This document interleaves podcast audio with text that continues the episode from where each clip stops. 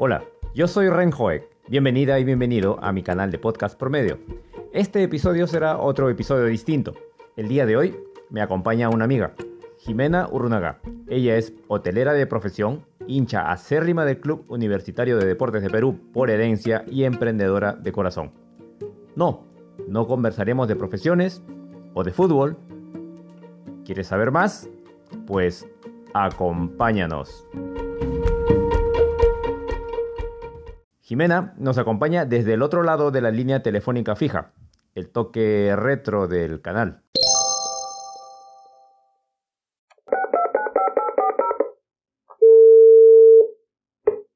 ¿Aló? Jimena, ¿cómo estás? Hola, ¿qué, qué tal? Oye, es un enorme placer el que hayas aceptado la invitación a este canal de podcast promedio. El placer es mío, muchas gracias por la invitación. Bueno, Jimena, sabes que mis conocimientos sobre el fútbol son muy, muy limitados. Yo estoy seguro que lo sabes. Bueno, no es mi deseo que conversemos de reglas o normas de fútbol, porque si los buscas en internet obtienes millones de resultados. Pero yo sé que tú eres hincha del club universitario de deportes por herencia. Un elemento eh, importante para un equipo de fútbol es su, su hinchada, su barra. ¿Tú eres parte de alguna de ellas? Bueno, por mi abuelito, porque él fue el fundador de, de la Barra Oriente.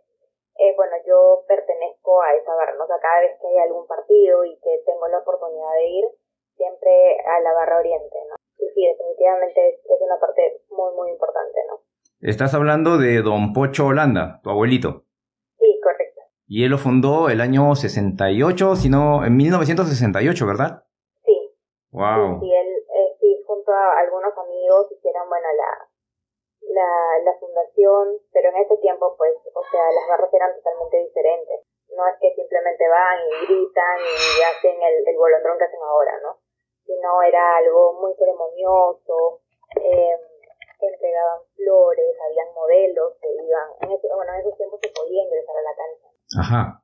y este y él por ejemplo hacía eh, como banderolas ah, con unas tablitas a él lo, lo conocen mucho por las tablitas y hacían este sonidos con las tablitas que tenían en la barra oriente y, y bueno y él hizo muchas actividades vendía cosas este organizaba vuelos también para para ir a ver a, a su equipo en diferentes países Ah, mira. De lo que he podido averiguar, no estaban esos datos. Gracias por, por facilitarlos. y por eso también lo bueno lo recuerdan bastante no y lo tienen como un gran ejemplo Con los acontecimientos de este 2020, la barra de seguro se ha visto afectada. Ya no, no, no están presentes en, en los estadios. ¿Qué queda? ¿Alentar desde casa? Sí, la verdad que sí tengo muchos amigos que, que son fanáticos a morir de la U y de verdad que se han visto bastante frustrados por no poder estar ahí presencialmente porque es diferente, ¿no? O sea, lo que se vive dentro del estadio es otra cosa. En la casa obviamente también se alienta, pero estar con sus compañeros, con sus amigos, con los que vives cada partido es diferente, ¿no? Pero es lo que nos toca. Así que ya esperemos que pronto se pueda volver para volver a hacer la fiesta que siempre. Qué bueno, qué bueno. Una preguntita. ¿Existe de repente una barra oficial para el equipo femenino del club universitario? No, femenino, que yo sepa, la verdad no. Hay equipos, sí. Las cremitas. Hay equipos de básquet, de fútbol femenino de universitario. Pero que yo sepa de barra no. O sea, estamos como todos juntos. ¿Te habrá cruzado por la cabeza fundar una barra siguiendo la tradición de tu abuelo?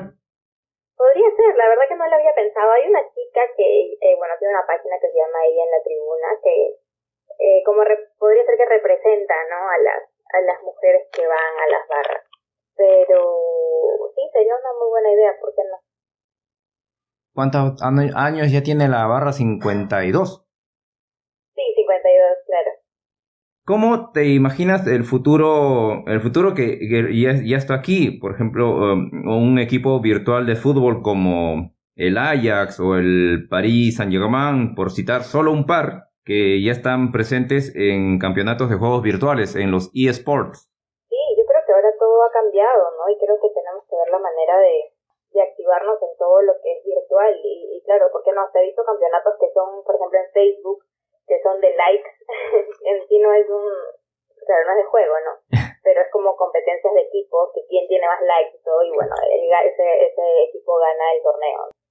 Bueno, de seguro... Vive como, como la emoción de, de defender a tu equipo, ¿no? Tendrán su hinchada, seguro.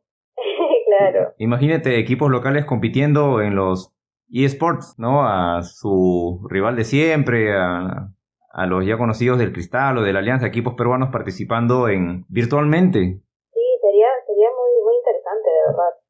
Anecdóticamente, tu enamorado, tu novio, es hincha del equipo siempre rival de Universitario. Sí, él es de Alianza. Eh, yo no, se hubiera molestado, ¿no? Pero eh, sí, es, es de Alianza. Igual este, él me acompañó, bueno, me ha acompañado en varios partidos de la U, incluso en la Noche Crema del año pasado, si no me equivoco. Él, él mandó a hacer un polo muy bonito con la foto de mi abuelito y fuimos con eso a la Noche Crema, ¿no? Así que en ese, bueno, en ese momento no hay rivalidades, ¿no? Para cada uno respeta sus su gustos. Así es. Sonará cliché, pero es un ejemplo de que para el amor no hay barreras. Exacto, o sea, y también para quitar esa rivalidad tan horrorosa que existe de, del odio entre un equipo y otro, ¿no? O sea, hay rivalidad, sí, pero tampoco hay que, o sea, que sentir ese odio feo por otras personas o por otro equipo, ¿no? Al final es un juego, cada uno tiene sus ideas, sus preferencias y hay que respetarlo. Muy bien. Qué gusto escuchar, Jimena, de un amante del fútbol, una hincha, su conexión con este mundo. Para mí, de verdad me parece un tanto lejano, no, no es yo no he crecido en el fútbol. Eh, estoy seguro que nos podrías contar alguna corta anécdota de tu vida de hincha, de barrista. Sí, bueno, este, en realidad, gracias a mi abuelito he podido participar en muchos eventos eh, que ha organizado el club. Eh, si bien es cierto, la U ha pasado por momentos, bueno, hasta ahora, ¿no? Tiene momentos complicados, etcétera, etcétera. Cuando yo estaba muy chiquita, tendría unos 5 o 6 años más o menos, eh, bueno, a él le hicieron un homenaje en el Estadio Monumental. Y bueno, él me llevaba a todos lados, o sea, siempre sido la engreída de mi abuelito. Y por eso quizás tenía esa conexión de que me contaba todo y, nos queríamos muchísimo. Entonces, este, bueno, él me llevó y yo estaba sentada con él viendo el partido y en ese lo llaman, entonces me dice, vamos. Y yo la miraba como diciendo, ¿a dónde, no? Y bueno, ya lo acompañé porque yo confío en él.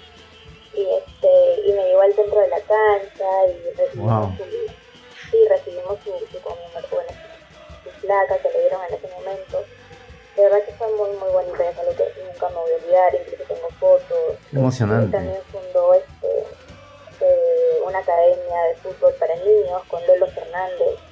Eh, de verdad que ha contribuido muchísimo en, en la U, por, o sea, prácticamente vivía para la U por ejemplo, con sus hijos quizás no tuvo la conexión que tuvo conmigo, o sea, dijo que él fue prácticamente como mi papá, ¿no? Wow. Sí, la verdad que fue muy bonito hasta el final de sus días que, que también fueron a visitarlo muchas personas de, de la barra, le hicieron un reportaje antes de que se pusiera malito. Y yo he tenido contacto con muchas personas que, que trabajaban en, en periódicos. Y, y de verdad o sea, me sentía, me hacía sentir muy orgullosa, ¿no? De, de todo lo que él había logrado y, y cuánto lo admiraban a él. Jimena, muchas gracias un millón de veces por aceptar ser parte de este canal de podcast. Es un canal de podcast por medio, tú sabes. Nuestros oyentes de seguro querrán saber de tu emprendimiento que se llama Te Quiero Feliz. Cuéntanos todo. Gracias. Eh, bueno, yo en todo el tiempo de la pandemia, bueno, yo sufro migrañas, entonces este, una de las soluciones a las cuales yo le encontré fue los aceites esenciales. Y para poder compartirlo con las demás personas que también tienen estos problemas, o ansiedad, o, o tristeza, o todo, por todo lo que estamos viendo en este tiempo, se me ocurrió compartirlo también con, con otras personas y hacer la venta de, de mix de aceites esenciales para diferentes necesidades. Entonces, inicialmente Te Quiero Feliz nació por frases que yo ponía frases bonitas para compartirlas, para subirle el ánimo a las personas y poder sentirnos mejor entre nosotros. Y de ahí lo complementé con, con la venta de aceititos. y también con té, de hierbas y todo lo que sea para el bienestar natural. Así que ahí tengo, eh, bueno, mi página de Facebook, de Instagram, gracias a Dios me está yendo bastante bien, así que ahí vamos creciendo cada vez más. ¿Tú vendes los productos mediante esta página web? Sí, claro, en Facebook e Instagram. Ajá, de acuerdo. Entonces, los enlaces y cuentas de, eh, en redes sociales de Te Quiero Feliz las voy a publicar en la página web, en las notas del episodio número 9. Una vez más, muchas gracias Jimena. Muchísimas gracias por ser, aceptar ser parte de este canal. Un fuerte abrazo y muchos éxitos. Gracias. Igualmente, muchísimas gracias. Hasta la próxima, nos vemos. Es todo por este episodio. Sin proponérnoslo, hemos conversado de fútbol sin hablar de fútbol con una hincha por herencia de su abuelo, el señor Carlos Pocholanda. Si te ha parecido interesante y entretenido, dale me gusta y califícalo con 5 estrellas en iTunes. Compártelo en tus redes con tus amigos, sígueme y comenta también en mis redes sociales, recomiéndame entre tus conocidos, suscríbete al canal que es gratis y recuerda que puedes escuchar este y otros episodios en tu plataforma favorita de difusión de podcast.